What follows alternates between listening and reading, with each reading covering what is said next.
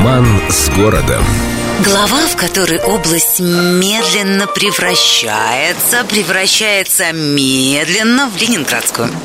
Жители Ленобласти, кстати, впервые поселились на просторах этого субъекта Российской Федерации приблизительно в 8 веке до нашей эры, едва дождавшись вступления ледника.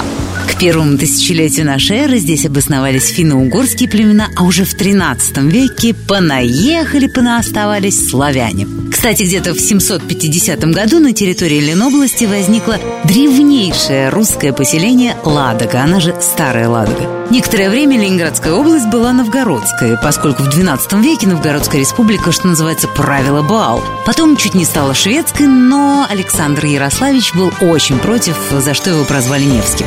Потом в Москве решили, что Новгородская республика это слишком, и в 1478-м Иван III ее запретил. Но Московская область, Ленобласть долго не пробыла, потому что в Москве и же с ней все ссорились, выясняли отношения, строили козни друг другу, чем воспользовались хитрые шведы. Однако после одержанного ими сокрушительного поражения в Северной войне Ленобласть снова стала нашей и обрела, наконец-то, центр Санкт-Петербург.